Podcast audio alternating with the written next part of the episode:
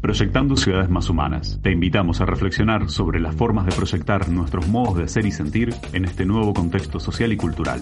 Y sobre todo, a pensar de qué manera proyectamos ciudades más humanas. Este contexto es un desafío. No lo esperábamos. Tuve que adaptarme, como todas y como todos, a los cambios y a lo permanente. Se ha intensificado la práctica de la paciencia y de la aceptación. Este periodo de cuarentena está siendo extenso y la adaptación al proceso hace que en el vaivén emocional a veces las ideas crezcan o se disuelvan según los caprichos de la mente. Esto tiene muchos efectos con los que hay que saber qué hacer y transitar la experiencia de buscar refugios internos en uno mismo, en una misma, desde donde sostenerse.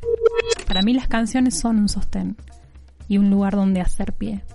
No sé si hubo un cambio en la manera de conseguir ideas. Sí hubo cambios y una cosa lleva a la otra.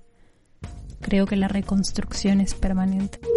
Pienso que el encierro propone una búsqueda interna inevitable y enorme. Aparecen todas las preguntas posibles, todos los planteos existenciales que se nos pueden ocurrir, porque tenemos mucho tiempo para pensar, pero también para enredarnos. Me propuse estudiar músicas de otras personas, estudié canciones, esas que son un libro abierto, canté, toqué la guitarra, lo sigo haciendo. Estudiar obras de grandes artistas es una salvación muy humana.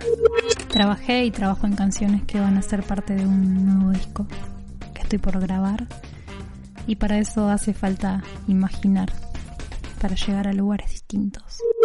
La música y el arte favorecen a crear ciudades más humanas porque el arte es lo más humano que existe. Es un camino directo al alma. El espíritu de la música y el arte en general es un alimento básico para la felicidad y para atravesar esta vida. Ni siquiera necesitamos tener una misma lengua, sino ser conscientes de ese lenguaje universal que tiene la expresión artística de un ser humano que sabe emocionarse. Este fue un podcast de Ciudades Más Humanas, un proyecto organizado por la Municipalidad de Rosario y la Universidad Nacional de Rosario. Encontrá más información en rosario.gov.ar barra cultura.